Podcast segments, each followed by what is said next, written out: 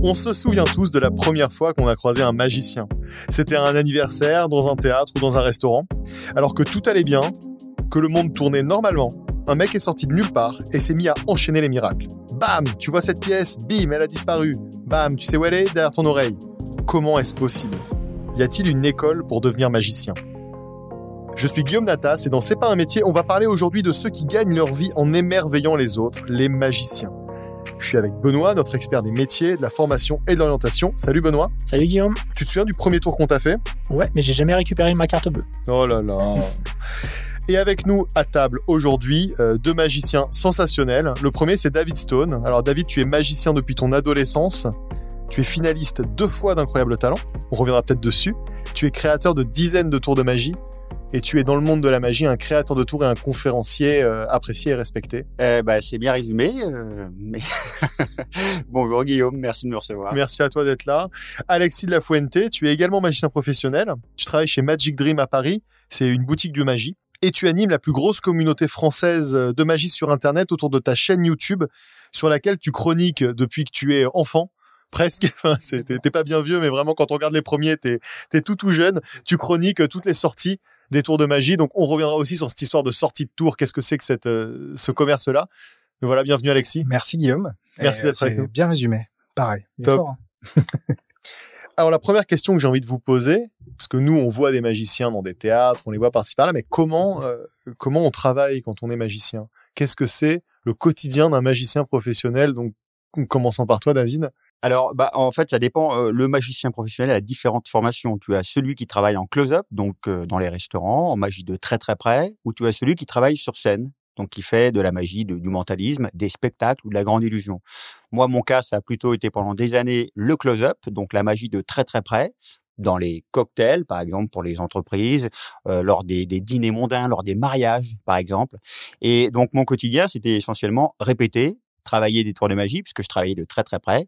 Et puis euh, un petit peu pourrir la vie de mon entourage parce qu'il fallait quand même répéter avoir euh, des tours propres et bien nickel.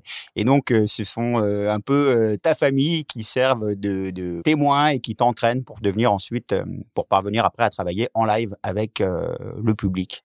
Et puis je dirais que le vrai quotidien du magicien c'est de chercher des galas c'est-à-dire trouver des clients en démarchant alors si c'est pour du close-up, eh bien en allant dans les restaurants, en trouvant, en cherchant des clients via euh, la plupart du temps euh, internet, je dirais. Et puis euh, s'il s'agit de magiciens de scène, eh bien je pense que c'est tout simplement en faisant un peu de télévision pour se faire remarquer et après trouver des gens qui vont l'appeler. Donc on a d'une part les contrats un peu privés, si je comprends bien, où toi tu vas agir en freelance et où il va falloir que tu trouves des dates, que tu trouves des, des, des contrats, par exemple, un mariage ou un restaurant euh, un peu chic où il va y avoir euh, des gens à qui on va offrir cette prestation.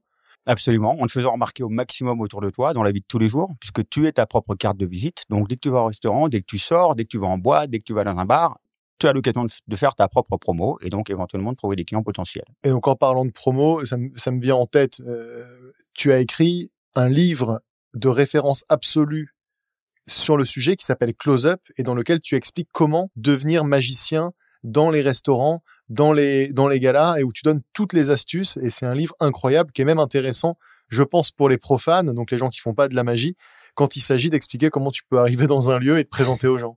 C'est marrant quand on dit ça, le livre euh, de référence absolue et tout. Euh, j'ai l'impression de prendre un coup de vieux, tu sais, de mes 50 ans. Je l'ai lu quand j'avais 10 ans, donc c'est pour ça que... Putain.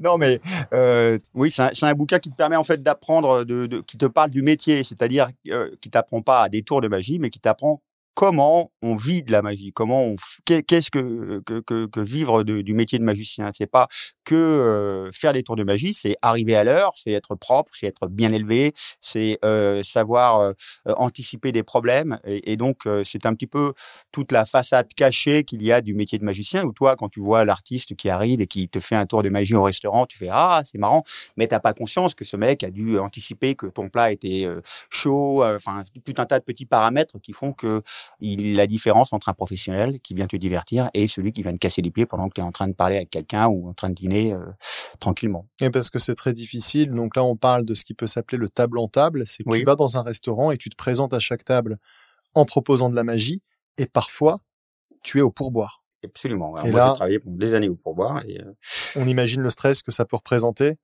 Oui, bah, le stress à la base, c'est pas, c'est surtout le, le côté un peu. euh, c'est difficile de tendre la main quelque part. En- de- donc, euh, ça doit t'apprendre à, à mettre un peu ton ego de côté. Et euh, même si tu peux être à à l'époque, moi, j'avais déjà gagné des championnats, des championnats de France, des championnats du monde, et, pourtant, j'étais en train de, de travailler au pourboire parce que je trouvais que c'était une école très intéressante de devoir te remettre en question à chaque fois que tu arrives à une table, sans dire aux gens ouvertement que tu que étais là pour euh, que tu travaillais euh, au pourboire et que à la fin ils comprennent par eux-mêmes euh, qu'ils pouvaient te donner quelque chose. Et je trouvais cette démarche qui était pas forcément facile, mais euh, pleine d'humilité. Et je te cache pas que euh, c'est pas forcément facile à faire, mais tu apprends beaucoup de choses, tu apprends énormément dans cette façon de travailler. Et surtout, tu rencontres énormément de, de, de, de gens différents. Donc, euh, je me faisais une centaine de tables euh, par, euh, on va dire, à chaque fois que je travaillais. Donc, ça faisait sur quatre jours, je faisais près d'une centaine de tables. T'imagines le nombre de gens que je rencontrais et de cartes de visite que je balançais. Puis si tu prends 50 balles à chaque fois, Alors, ce n'est pas le cas. c'était pas mon, mon plus gros pourboire. Ça a été Johan Collins qui me l'a donné. C'était 12 10 centimes. le plus petit, Le plus, ouais, mais je veux dire le plus gros. De... le plus petit, elle, a mis, elle a mis 5 minutes à le chercher. 10 centimes. 10 centimes. Ah là là. À l'époque, c'était une star en plus. Eh oui. Ouais. Mais bon. Et le plus gros? Ah, le plus gros, euh, La pudeur. euh, la pudeur française. La pudeur française. Et toi, Alexis Donc aujourd'hui, ton, tu as fait aussi un peu de gala et tout. Alors toi, c'est rigolo parce que tu es ingénieur de formation. C'est ça. Tu as fait six mois d'ingénierie et tu as dit ça dégage. J'ai fait mais un mois carrément. Un mois. J'ai été à la défense dans une grande tour et je me suis dit euh, c'est pas pour moi. Tu avais déjà ta communauté. J'avais déjà ma communauté. amateur. C'est ça. J'étais même non, j'avais commencé à faire des galas aussi. Bon, pas au niveau de David parce qu'on est quand même à côté d'un monstre sacré de la magie et c'est c'est me comparer à lui ce serait pas du tout ça. Mais j'avais déjà commencé à faire quelques prestations. Et moi en fait j'ai fait un bac scientifique. Euh, j'ai fait une prépa scientifique et ensuite je suis parti trois ans en école d'ingénieur, donc bac plus 5 classique, euh, dans cette voie-là. Et j'ai fait un mois à la défense euh, dans une grande tour et je me suis dit, euh, j'ai fait vraiment une dépression. Enfin vraiment, c'était violent quoi. C'était assez assez compliqué et j'ai forcé le destin en allant manger avec des gérants d'une boutique de magie sur Paris qui est la plus grosse actuellement, qui s'appelle Magic Dream. Puis au détour d'une conversation, je leur ai dit, bah, si vous avez une place, moi je suis là quoi.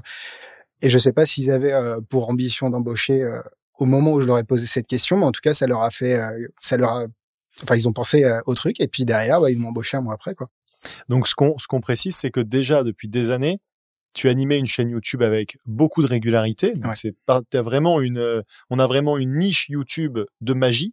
Donc euh, il y a chaque chaque mois euh, il y a une niche commerciale importante. Est-ce que tu peux nous parler un peu de cette euh, de cette niche commerciale et toi la manière dont tu as rebondi dessus pour fonder cette communauté et pour faire qu'aujourd'hui tu es un peu le Squeezie de la magie? Oh là.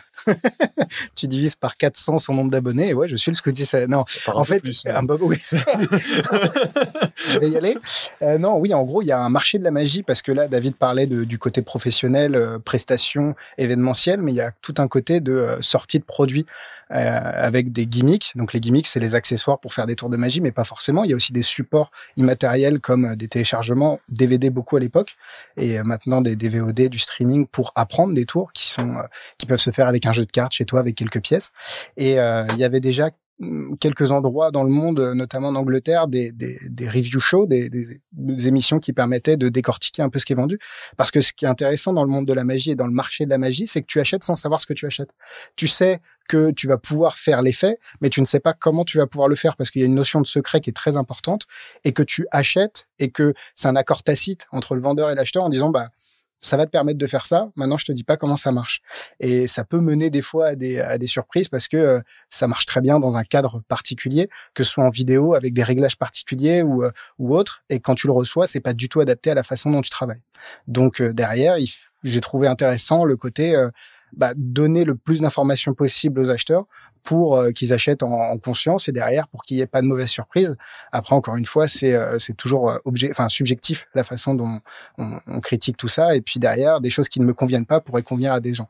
Mais donc voilà, et depuis 2012-2013, j'anime toutes les, toutes les semaines une émission où je prends un tour, je le teste et derrière je dis, je donne mon avis tout simplement. Qui sont les acheteurs des tours de magie? Parce que je suppose que les professionnels, ça suffit pas à créer une industrie. Non, et puis derrière, comme tu l'as dit, c'est une niche sur YouTube, mais c'est aussi une niche en termes de marché commercial parce que euh, ça représente à l'époque, quand moi j'ai commencé, c'était tout petit. Il y avait peu de boutiques de magie en France, ou en tout cas pas autant développées que maintenant. Et, euh, et même maintenant, ça reste très minime.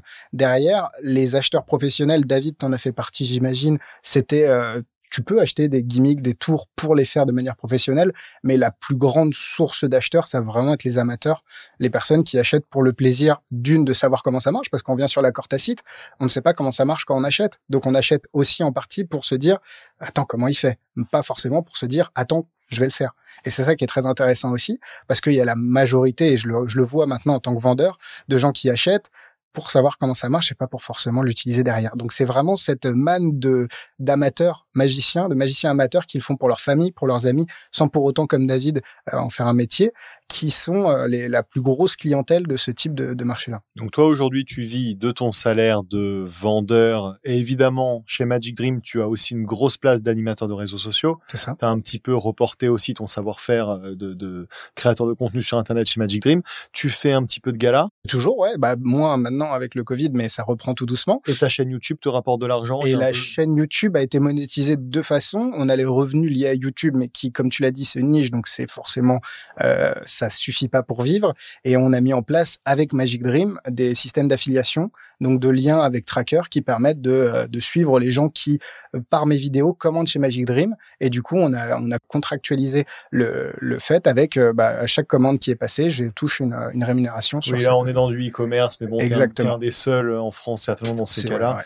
Et donc, tu fais aussi quelques galas. Exactement. Alors encore, comme je l'ai dit, beaucoup moins que David, mais ça reste pour des événements privés. Ça peut être des mariages, des baptêmes, des événements pour entreprises, des bar mitzvahs. C'est vraiment euh, euh, aller faire des, euh, des prestats à ce niveau-là. C'est euh, ça, c'est du quotidien aussi. Donc ça te permet en même temps à toi de, à la fois de, de, de pouvoir vendre des produits Mhm. et ensuite de les tester en live et de ça. voir euh, s'ils fonctionnent vraiment. C'est là que tu te rends compte que beaucoup des produits que je vends, je ne les utilise pas. Ah. Parce que, bah, comme toi, j'imagine, tu as un, un set de base, tu es tellement ancré dans des, euh, dans des choses que tu sais faire et qu'on te demande que derrière, c'est compliqué d'intégrer des nouvelles choses. Alors avec Incroyable Talent, je pense que ça a été différent parce que ça a été une remise en question aussi de la façon dont tu as fait la magie et, euh, et l'environnement. Mais derrière, moi, en, en close-up, c'est vrai que je reste sur mes sets de base euh, assez, assez classiques. Quoi. Je sais pas comment toi tu le vois.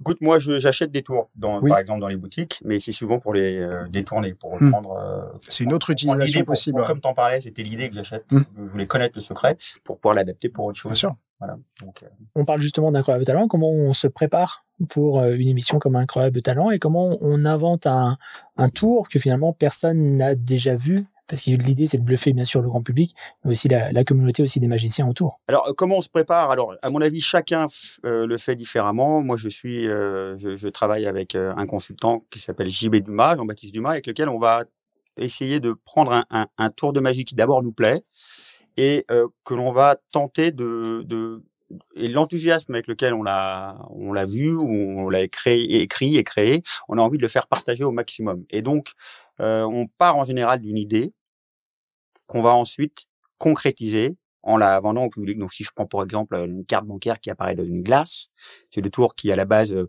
peut-être existe avec une carte à jouer, mais pas avec une carte bancaire. Et ben, on va travailler et répéter en général entre 8 à 12 heures par jour en moyenne pendant euh, un mois et demi, deux mois pour essayer de finaliser et de trouver le maximum de d'idées, de, possibilités pour un programme comme celui d'Incroyable Talent qui euh, réclame une contrainte très importante, c'est le temps. Tu ne dois pas dépasser 3 à 4 minutes et c'est un format très très court pour les magiciens, puisqu'il faut savoir qu'un magicien d'abord va mettre en, place son ce qu'on appelle un setup. Il doit donc mettre en place. Vous allez tirer une carte, la montrer à tout le monde. euh, voilà, regardez bien. On va prendre, on va les mélanger, etc. Et tout ça, ça prend du temps parce que la magie, c'est le seul art qui fait appel au spectateur. Tu vas pas voir un chanteur qui va faire venir un mec sur scène pour chanter, enfin, au moins c'est rare. Tu vas pas voir un jongleur qui va dire, viens à côté de moi et participe, euh, ramasse les balles en même temps. Non, par contre, le magicien, le spectateur et le public sont indispensables. Et ça, c'est un paramètre de temps que tu peux pas maîtriser.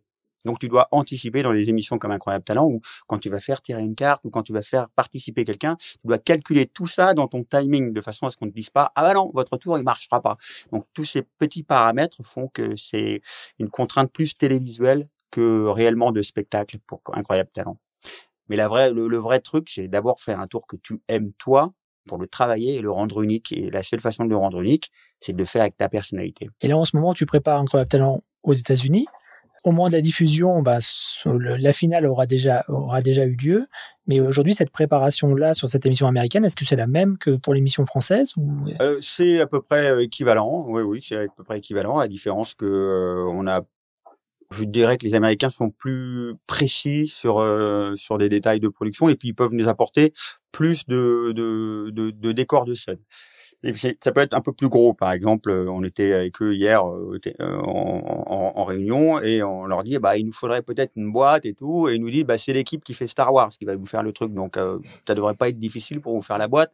D'accord, ok. Bon, j'espère que ça prendra pas trois mois pour faire le truc, mais gros, grosso modo, c'est c'est pas pareil le grand public a surtout l'image de des magiciens finalement de théâtre qu'on voit notamment à, la télé. Vous avez évoqué déjà tout à l'heure d'autres type de magicien entre guillemets euh, entre le, le, close-up, les concepteurs de tours. Est-ce qu'il y a bah, d'autres personnes dans le monde de la magie finalement qui ont une activité qu'on connaît pas forcément? On parlait aussi des, des galas et euh, plus largement, ça représente combien de professionnels en France, tous les gens qui travaillent, je dirais, autour de la magie? Ça, tu dois mieux savoir que moi. J'allais dire que tu es mieux placé que moi pour répondre, c'est bien. non, en fait, moi, j'allais parler des créateurs de tours de magie en particulier parce que t'en fais partie. J'en ai fait pas, enfin, j'en fais partie aussi, mais à moindre, à moindre, à moindre échelle aussi. Il y a des, on revient sur le marché de la magie. Il y a des gens, évidemment, pour que les gens achètent, faut qu'il y ait des gens qui vendent. Et donc, il y a des concepteurs. Mais actuellement, euh, dans le monde, il y a une, une énorme, enfin, tout le monde peut sortir un tour. En fait, c'est un marché qui est pas forcément codifié à partir du moment où tu as une bande annonce, un packaging, un tour, euh, quelque chose de concret à vendre, un gimmick, on y revient. Tu peux devenir créateur de tours de magie. Il y a des grossistes avec qui tu peux dealer en direct de manière assez simple. Hein. C'est des mails, tu leur, tu les contactes, ils sont intéressés par ton produit, mais de manière professionnelle pour que les gens en vivent. D'ailleurs, toi, David, tu as eu plusieurs dizaines de créations. Je pense pas que ce soit ta source principale de revenus actuellement. Ça l'a été pendant ça l'a été. C'est ça, mais est-ce que à terme c'est pas quelque chose qui est viable? En fait, le marché de la magie se renouvelle tellement vite que si tu sors pas tes tours de manière régulière, euh, je pense à Michael Châtelain par exemple, qui lui est l'un des Français qui gagne le mieux sa vie, je pense, ou en tout cas qui. Mais il est chronométré, lui, il sort un tour tous les mois. Mais parce que c'est le marché euh, qui, enfin, les gens en fait ont besoin de nouveautés. On parlait de savoir comment ça marche. Les, en fait, la magie, c'est un marché de d'adultes qui sont restés enfants, qui ont besoin d'avoir leurs jouets et d'avoir ces fonctionnements-là. et du coup, euh, c'est un petit peu une drogue. Mais pour revenir à ta, à, à ta, question, je dirais que tu as effectivement euh, les magiciens classiques qui font donc des spectacles. As ceux, et tu as ceux qui sont en marge, donc tu as les consultants qui sont beaucoup plus rares et qui travaillent pour les émissions de télé, les films ou tout simplement les magiciens et leurs spectacles. Donc, ils sont engagés euh, au one shot pour dire voilà améliore ci, améliore ça. À côté, tu as les conférenciers. Donc, ce sont des magiciens dont le métier sont de vendre des tours de magie à travers le monde, dans les clubs de magie. Il y a plein de clubs de magie, il y en a beaucoup en France, il y en a près de, je crois, 250. Euh, tu as près de 500 clubs de magie par État aux États-Unis, donc ça te donne une idée du marché. C'est quoi un club de magie? Un club de magie, c'est un club qui réunit entre, on dirait, entre 15 et 50, 60 membres euh, qui se réunissent mensuellement, euh, qui sont tous magiciens et qui se retrouvent en généralement ou tous les mercredis ou tous les samedis pour partager euh, leur apprentissage, comment euh, leur dernier tour de magie, leur dernière nouveauté, les tours qu'ils ont achetés par exemple chez Magic Dream et qu'ils vont se partager, se montrer. Et donc ces gens-là, les conférenciers, eux sont invités euh, dans des clubs pour venir faire pendant une heure la démonstration de leur propre création. À la fin de la conférence, ils vendent leur propre tour. Et moi, j'ai fait ça pendant une dizaine d'années à travers le monde, dans 19 pays. J'ai passé mon temps à créer les tours et les revendre après en conférence. Ensuite, je les vendais aux grossistes qui, eux, les vendaient aux magasins de magie comme Magic Dream, par exemple. Ça, c'est un autre métier. Après, euh, et pour terminer, tu as, je te dis, ceux qui font euh, la, la, la, magie de scène, la magie de close-up, et puis... Euh, On a une idée de combien, finalement, de, de personnes en France vivent de, de la magie? À une époque, c'était assez euh, précis parce que tu avais des, des, je dirais, il y a une quinzaine d'années, tu avais euh, les professionnels qui tournaient et ceux qui tournaient pas, quoi. Tout simplement, et à l'époque, on avait estimé à peu près à 2000 professionnels et encore, c'était beaucoup, ça me semblait beaucoup en France.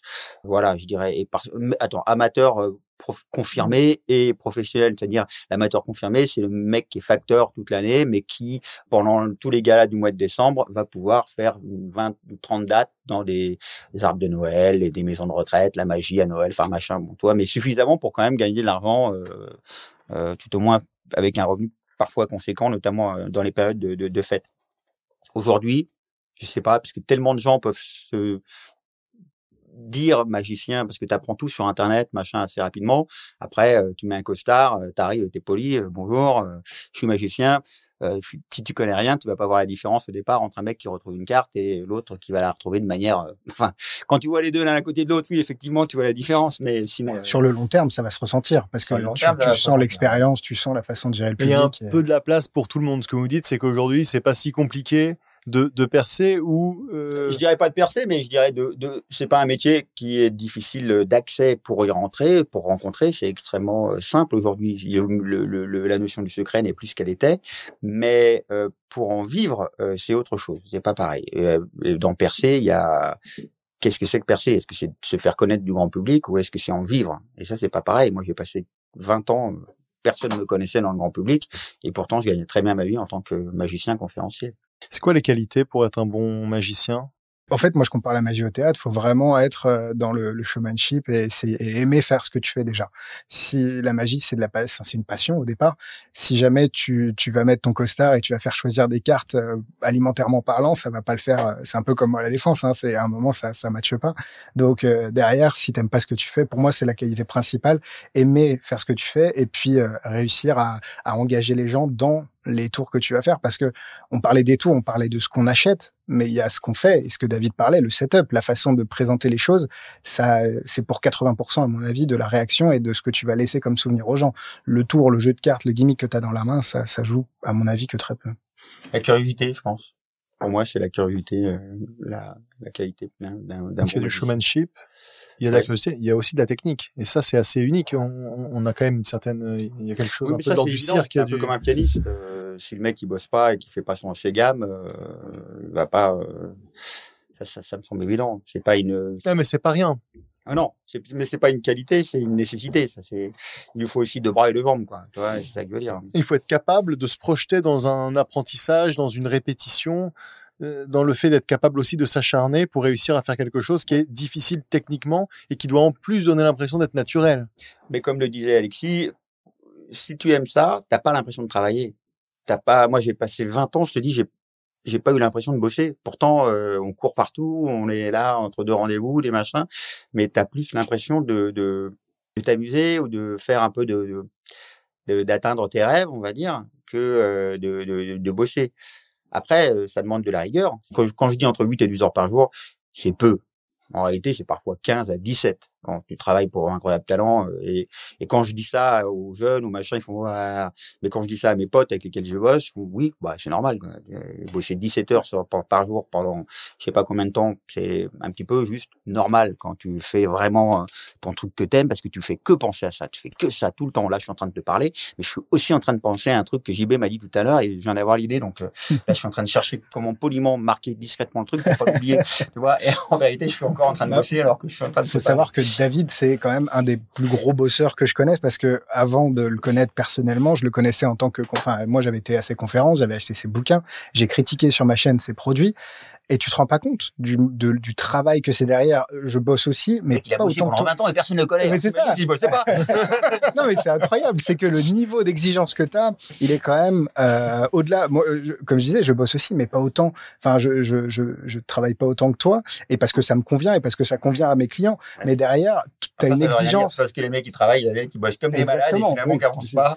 Donc peut-être que je suis dans ce cas-là aussi, j'en sais rien. Mais mais ça, bon. ça, ça te permet d'être là où tu es aujourd'hui, je pense. Et puis, c'est toute la Voilà, carrière ici avec Guillaume Natas dans l'émission, euh, voilà, C'est pas un métier. c'est pareil. C'est beaucoup de travail et c'est. Est-ce que c'est un, une technique qu'il faut commencer tôt? Est-ce que c'est quelque chose qu'on travaille dès l'enfance, comme on parlait de pianiste tout à l'heure, ou ça peut arriver sur le tard? Je pense pas. Ouais, je pense qu'on peut vraiment démarrer à n'importe quel moment puisque c'est un peu comme tomber amoureux. Est-ce que est-ce qu'il y a un âge pour tomber amoureux? Et je pense que c'est c'est passionnel, c'est un art où donc euh, à partir du moment où tu aimes ça, voilà, Mais que tu es en capacité de lui dédier du temps, parce que la, la technique, c'est quelque chose, mais le temps, comme tu l'as dit, c'est autre, enfin, c'est c'est inhérent. Hein, de, euh, pour, pour bien bosser ces techniques, il faut, ton- il faut du temps. Et euh, il y a des très bons magiciens qui, en très peu de temps, arrivent à un niveau qui est équivalent à- au tien, alors que tu as bossé pendant dix ans. Donc, c'est artistique. C'est vrai que tu peux pas comparer des, des, des choses comme ça. Donc, il y a des gens qui vont arriver très vite à un niveau très élevé et d'autres qui vont, pendant 20 ans, euh, être à un niveau... En fait, chacun a son truc, mais il n'y a pas d'âge pour commencer. Comment on peut avoir conscience de son niveau Tu évoques, euh, Alexis, beaucoup là, le, le niveau et d'atteindre un niveau, etc. Mais finalement, euh, il y, a, il y a des paliers, il y a... euh, Il y a des concours déjà. Il y a des concours qui peuvent donner déjà une une certaine idée, on va dire, parce que c'est pas forcément codifié à ce point-là. Mais ce que je veux dire, c'est que euh, on, on, a tendance à se surestimer quand on débute, parce qu'on a tellement travaillé sur quelque chose qu'on est persuadé que c'est très bon. Euh, encore plus si on n'a pas accès à des clubs de magie ou, à, ou si on n'est pas confronté avec d'autres artistes assez rapidement. Si on est de son côté uniquement avec des entouré de gens qui ne connaissent pas la magie, donc des profanes qu'on va impressionner assez rapidement, on peut rapidement croire que ah c'est bon. Euh. Et puis euh, donc les concours peuvent te permettre de te donner une idée approximative de à quel niveau tu es en création, puisque tu peux la technique t'en parlais Guillaume c'est une chose, mais faire de la technique pour faire de la technique c'est comme si un pianiste faisait mais s'il n'y a pas d'âme dans son jeu, il n'y a pas de, s'il n'y a pas cette petite touche, et, et, cette âme, cette petite touche, elle vient avec l'expérience, elle vient avec euh, ses souffrances, elle vient avec euh, euh, la manière dont il a interprété la vie, peut-être. Après, il y a un autre prisme. Là, tu parles du prisme de la magie pour magiciens, parce que tu as un niveau par rapport à d'autres magiciens, mais tu as le prisme aussi du public, des moldus, des gens qui ne font pas de magie. Et au final, ton niveau ça va être la façon dont eux vont interpréter ce que tu fais et dont eux vont réagir à ce que tu fais. Tu peux avoir un niveau médiocre pour des magiciens parce que tout ce que tu fais, ils l'ont déjà vu. C'est des choses auxquelles, bah ouais, ils sont passés quand ils débutaient, etc. Mais pour des gens qui ne connaissent pas, ça peut être très impressionnant. Donc au final, le niveau, euh, il faut, faut voir pourquoi tu fais de la magie. Il y a euh, en conférence, euh, David faisait beaucoup, tu me corriges si je me trompe, de la magie pour, ouais, c'est ça, pour bluffer des magiciens. Non, mais c'est vrai. Il vient de lui mettre une grosse tarte, là, vous avez pas vu, euh, chers auditeurs, mais c'est assez violent. Il s'est fait corriger. mais c'est vrai que quand tu fais de la magie pour magicien, tu as des mécanismes de réflexion qui sont complètement différents que tu, quand tu fais de la magie pour des gens qui n'ont jamais vu de tour. Et, euh, et c'est ça qui est très intéressant. Le niveau, il est vraiment en fonction de la, du public auquel tu vas t'adresser. La magie est dans le regard du spectateur. Allez, et, et c'est ça qui est important. Si tu fais quelque chose à une spectatrice et elle est complètement euh, elle perturbée, c'est là que c'est génial. C'est tu, tu remets en question certaines choses chez elle et euh, tu lui fais vivre un moment de d'interrogation complète. Et c'est là, c'est à ce moment-là que c'est magique. Peu importe la méthode, peu importe la façon par lesquelles, quels sont les secrets que tu as employés ou les astuces, l'important c'est cet instant-là que le spectateur ou la spectatrice va vivre. Pour en arriver là, quand on est débutant, quand on est une jeune personne, qu'on a juste envie de découvrir la magie et peut-être d'en faire un métier. Comment on peut euh, comment on peut débuter? On achète nos bouquins. donc on achète, on peut acheter des livres. Donc on va en magasin de magie. Mhm. On dit voilà, je veux débuter, euh, je veux je veux apprendre la magie. Donc là, tu vas pouvoir conseiller des tours, des livres, évidemment jouer des DVD, des, des, des liens des, du streaming. On a, on a voilà toutes les technos qui, qui évoluent euh, comme d'habitude. On a les clubs de magie ensuite potentiellement pour rencontrer des gens. Et on a aussi en France une formation. Alors oui, on peut, enfin, on peut apprendre, on peut en faire un métier avec le euh, au double fond, qui est la seule formation au monde euh, reconnue par l'État, c'est-à-dire l'équivalent d'un bac plus 2 et euh, un peu comme euh, les écoles de cinéma ou euh, certaines écoles qui, à, la, à la fin d'un cursus de deux ans, on a l'équivalent de bac plus 2 avec un apprentissage de tout ce qui se fait en close-up, en magie, et à la fin du, du cursus, il y a un, un examen, mais comme pour, je sais pas moi, une école de théâtre ou avec à peu près les mêmes les mêmes spécificités et les mêmes contraintes sur deux ans. Et là, vous sortez donc avec, j'imagine, un bagage technique et aussi un petit peu un bagage commercial, présentation, théâtre, comment former un tour. Voilà où les gens apprennent à vendre leurs produits, comment faire pour vendre en tant que magicien, puisque encore une fois, on en parlait tout à l'heure, il n'y a pas que l'aspect euh, technique, il y a aussi l'aspect marketing. Aujourd'hui, un artiste doit savoir euh, utiliser les réseaux sociaux, euh, s'exprimer, s'habiller, avoir du, du, du style, communiquer, ouais, tout simplement. tout l'inverse de moi, voilà, tout simplement. c'est pas compliqué. non, mais c'est vrai qu'à l'époque où je veux pas te vieillir, mais à l'époque où tu tournais, les réseaux étaient vraiment différents de maintenant. Avant, tu communiquais dans les clubs, il y avait les clubs qui était vraiment en place. Et euh, tu en as parlé, Guillaume, c'est vraiment un endroit dans lequel tu peux, euh, tu peux découvrir la magie. Et puis il y a aussi le côté euh, vendeur dans lequel on est en, boutique de magie. On a aussi une grosse partie de conseils parce que des personnes qui viennent nous voir sans aucun bagage, qui découvrent, on a évidemment mis des outils en place, nous depuis quelques années, où on a on a tourné des vidéos explicatives vraiment axées débutants avec des, des moyens techniques un peu perfectionné pour que derrière ce soit plus facile à apprendre parce que faut savoir que euh, l'apprentissage en termes de, DVD ou de VHS à l'époque parce que moi j'ai commencé aussi avec les VHS de Bernard Billis c'est le fond est toujours très bon, la forme a un peu vieilli et c'est vrai que la forme aujourd'hui joue beaucoup dans tout ce qui est enseignement et du coup on a on a mis en place des vidéos aussi pour pour apprendre que ce soit les cartes, les pièces, le mentalisme et toutes les disciplines qui peuvent qui peuvent être la base du close-up. Donc plein de métiers différents. Euh, quel est le statut finalement qu'on a? Est-ce qu'on est intermittent du spectacle? Est-ce qu'on est auto-entrepreneur? Et puis la la question qui fâche, est-ce que ça gagne bien d'être magicien? Bah, Alexis répond. Je vais y aller.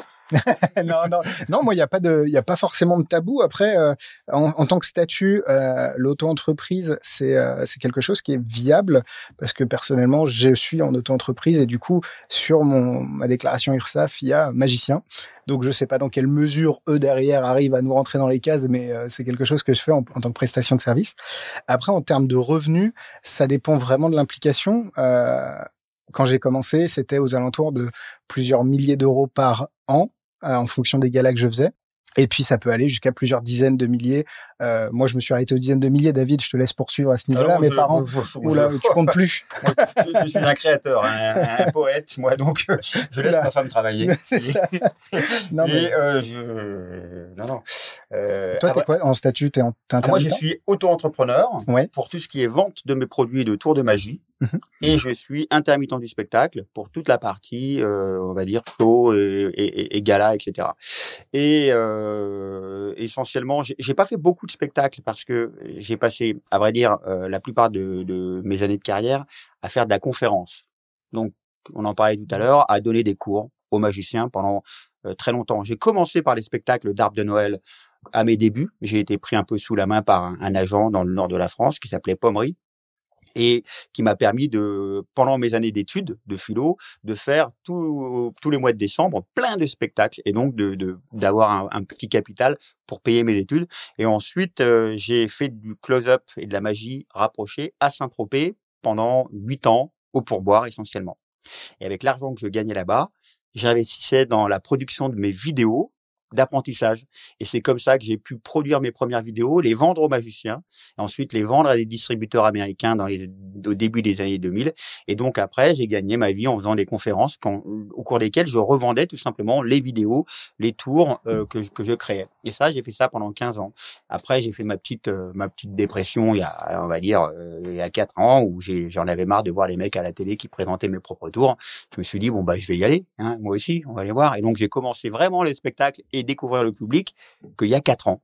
En fait, j'ai fait mon premier spectacle, mon vrai premier spectacle, au double fond d'ailleurs, euh, il y a quatre ans et demi. Avant, je je jouais dans des petits trucs dans les arbres de Noël à droite à gauche à mes débuts, mais très peu en réalité. Stone, Stone, se met à table. Stone passe à table. Stone passe à table. On peut voir. Qui tourne toujours qui tourne toujours. J'y reprends là, je joue donc euh, le 3 juillet, le 17 juillet, et après on verra les dates en fonction de euh, de mes obligations avec euh, Incroyable Talent aux États-Unis. Et alors Incroyable Talent, c'est intéressant. tu es payé pour faire Incroyable Talent? Non, t'es pas payé pour faire. Ben, c'est un concours, donc tu peux pas être payé.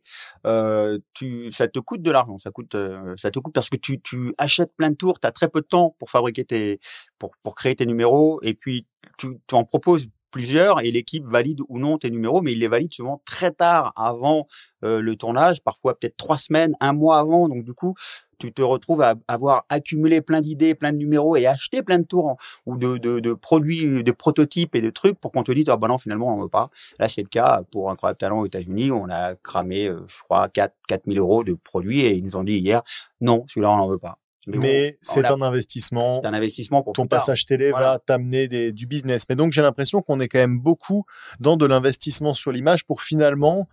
Euh... Bah, il faut voilà, bah, on en parlait tout à l'heure des qualités et c'est des qualités pour n'importe quel artiste. Croire en soi, croire euh, ne pas écouter les conseils des autres d'abord, parce que sinon on va finir comme eux. Et puis euh, et surtout quand quelqu'un te donne un conseil, d'abord, bah, je regarde qui me le donne. Et je me dis, est-ce que j'ai envie de ressembler à cette personne plus tard? Et à côté de ça, croire en soi, parce qu'il y a tellement d'obstacles, il y a tellement de difficultés, il y a tellement de gens autour de soi qui disent, mais tu peux pas faire un métier normal? C'est quoi un métier normal? C'est me lever tous les jours pour aller me faire chier avec un mec que je connais comptable, connard. c'est ça. Guillaume, enfin. Oh. Et euh, mais bon, bref, voilà, c'est ça. Euh, Qu'est-ce que c'est qu'un métier normal aujourd'hui? C'est un métier où on aime faire, où on aime, où on a l'impression d'être libre et de ne pas de de, de pas être prisonnier de soi-même. Et c'est pour ça que voilà. D'ailleurs, j'ai changé d'orientation à un moment donné où j'étais devenu vendeur de magie et ça m'a un peu énervé. J'ai eu l'impression d'être esclave de mon propre pognon que je gagnais en tant que magicien. Ça me J'ai rassure. pas fait ce Merci. métier pour ça. ça. C'est agréable pour Alexis, agréable. hein, on, a, on je appréciera. de signer mon CDI, du coup. Merci. Ah. Ok, ok. Est-ce que pour conclure, vous avez envie de nous raconter une petite anecdote rigolote que votre métier de magicien vous a amené à vivre? Alors, à mon avis, il y en aura. il arrive qu'on ait des, des personnes qui nous envoient et des lettres et des personnes qui viennent euh, plutôt euh, axées voyance et maraboutisme et qui euh, achètent des produits pour derrière les customiser et les utiliser à des, à des dessins un peu euh, pour arnaquer les gens, mais en tout cas pour justifier. si, si. Oui, on peut dire ça. Et on a aussi des lettres Charlatanesque. Voilà, des, ça, donc des cloches qui sonnent toutes seules, télécommandées, qui peuvent être utilisées pour du spiritisme et des choses comme ça assez, euh, assez poussées. Et on a aussi des lettres tous les mois, tous les deux mois, de personnes qui veulent des filtres d'amour, qui veulent des, des choses un petit peu poussées à ce niveau-là, chose qu'on ne fait pas du tout malheureusement. Bah, tu devrais. Hein. Ouais, faut que je me lance. Tu fais, euh, tu devrais faire, tu sais, du comme tu fais pour ta chaîne, Mhm. de l'affiliation, mais avec un marabout ou un Avec- voyant, et du coup, quand il voit un filtre d'amour, Ouais, je sais six- pas. 600 balles le jus de le jus de chaussette machin jus tu prends, tu prends 60 et toi David j'imagine qu'à Saint-Tropez t'as dû en voir des vertes et des pas mûres comme disent les Euh, jeunes Oui, c'est possible. Alors, j'ai- j'ai j'ai pas le talent de pouvoir raconter des trucs, euh, ou alors j'y pense, mais sur Alors, la douche, si. je fais ah putain, j'aurais dû dire ça, mais pourquoi j'ai pas dit? Et euh, mais le, là, le premier truc qui me vient à l'esprit quand tu quand vous m'avez dit ça, c'est cette fois où j'étais reparti dans l'Oise. Donc je viens de l'Oise à la base et j'avais j'ai vécu après plein d'années à Paris et euh, je, me retrouve avec un gala à faire dans l'Oise donc j'étais très content de retourner là-bas. Je pars en bagnole, j'arrive et je m'étais dit je vais impressionner. Enfin je sais pas pourquoi est-ce que je m'étais dit ça. J'ai mon beau costard, ma machin, etc. J'avais envie d'impressionner mon client. euh, euh, alors j'arrive dans la salle des fêtes, j'arrive, etc. J'arrive pas à voir les mariés, c'était pour un mariage, j'arrive pas à les voir. Alors je commence direct à impressionner les gens en cocktail, pa pa pa pa pa. J'étais hyper à l'aise, hyper content. Et puis au bout de de 20 minutes, il y a une, une dame qui arrive, c'est la maman de la mariée qui me fait, c'est super gentil, mais qui c'est qui vous a engagé? Bah, je lui dis, bah, c'est les mariés. Il fait, ah, mais ça doit être le mariage d'à côté, où ça fait à peu près 45 minutes, une heure que je bossais, mais pas pour le bon mariage. Donc, c'était, ça m'a permis de rencontrer les gens. Ils m'ont jamais réengagé, eux, mais en tout cas, j'ai été chauffé, en tout cas. Et, euh, bah oui, en fait, t'avais deux mariages dans les salles polyvalentes. Et j'étais tellement enthousiaste de retourner et de refaire mes galas que j'avais même pas vu que. t'as de la chance que ce soit pas un enterrement ou un ils truc m'ont comme offert, ouais, heureusement. Non, ils m'ont offert, et moi, je me rappelle, ces gens-là m'ont m'ont remercié. D'ailleurs, c'est pas vrai ce que je dis, puisque ils travaillaient dans le cuir et ils m'ont envoyé, ils m'avaient pris ma taille après, ils m'ont envoyé un pantalon. Ils m'ont En envoyé un ouais, ils m'ont- parce que j'ai- après, on est tout le monde sort visiblement, c'était les mariages où les gens à droite, à gauche qui, qui se côtoyaient. Et le mec me dit, écoutez, merci d'être venu, etc. Et je vous enverrai, je tiens un magasin de, de, de cuir enverrai un pantalon. T'es sûr que c'était un mariage Je porte sur moi, là. Vous voyez? ah ouais voilà Incroyable. donc David porte sur lui un pantalon en cuir avec une fermeture éclair derrière au niveau des fesses c'est Oui, super oui, bizarre bah, ah oui, oui, oui, mais ok ok soyez intéressant pas son client. Non, non, mais très intéressant. Écoutez, les gars, merci beaucoup. C'était passionnant. Est-ce que, Benoît, tu as une dernière question à poser ou une petite conclusion à faire? Je crois qu'on a fait le tour des formations aussi. C'est ça. Assez obscures en termes de formation claire et nette. En Oui, parce qu'on parle effectivement d'une euh, seule formation, mais euh, la plupart des magiciens aujourd'hui n'ont pas suivi cette formation. Donc c'est aussi beaucoup de formations sur le tas, beaucoup de formations sur euh, des vidéos, ce que vous disiez, et puis finalement de pas se spécialiser que dans la magie, mais d'avoir toutes ces compétences annexes que vous évoquiez. Mm, Exactement. Beaucoup de magiciens se sont faits avec euh, les produits qu'on vend en boutique de magie et derrière, c'est juste le temps, l'investissement qui fait le reste. Merci beaucoup à tous les deux d'avoir répondu à notre Merci invitation. vous. Merci Guillaume. C'était Merci. un plaisir de discuter avec vous. Merci Benoît. Merci Guillaume. Chers auditeurs, j'espère que cet épisode vous aura mis un peu de magie dans votre vie. Si vous avez des questions sur les formations, sur les métiers, écrivez à Benoît sur c'est pas un métier.fr. À bientôt Benoît. À bientôt Guillaume. C'est pas un métier est un podcast Evil Prod, production Benoît Lachamp, réalisation Benjamin Septem Ours, direction de production Paloma Sterzati. N'hésitez pas à avoir la main très lourde en termes d'étoiles sur iTunes et de vous laver les dents trois fois par jour. Vous ne le regretterez pas. Allez, ciao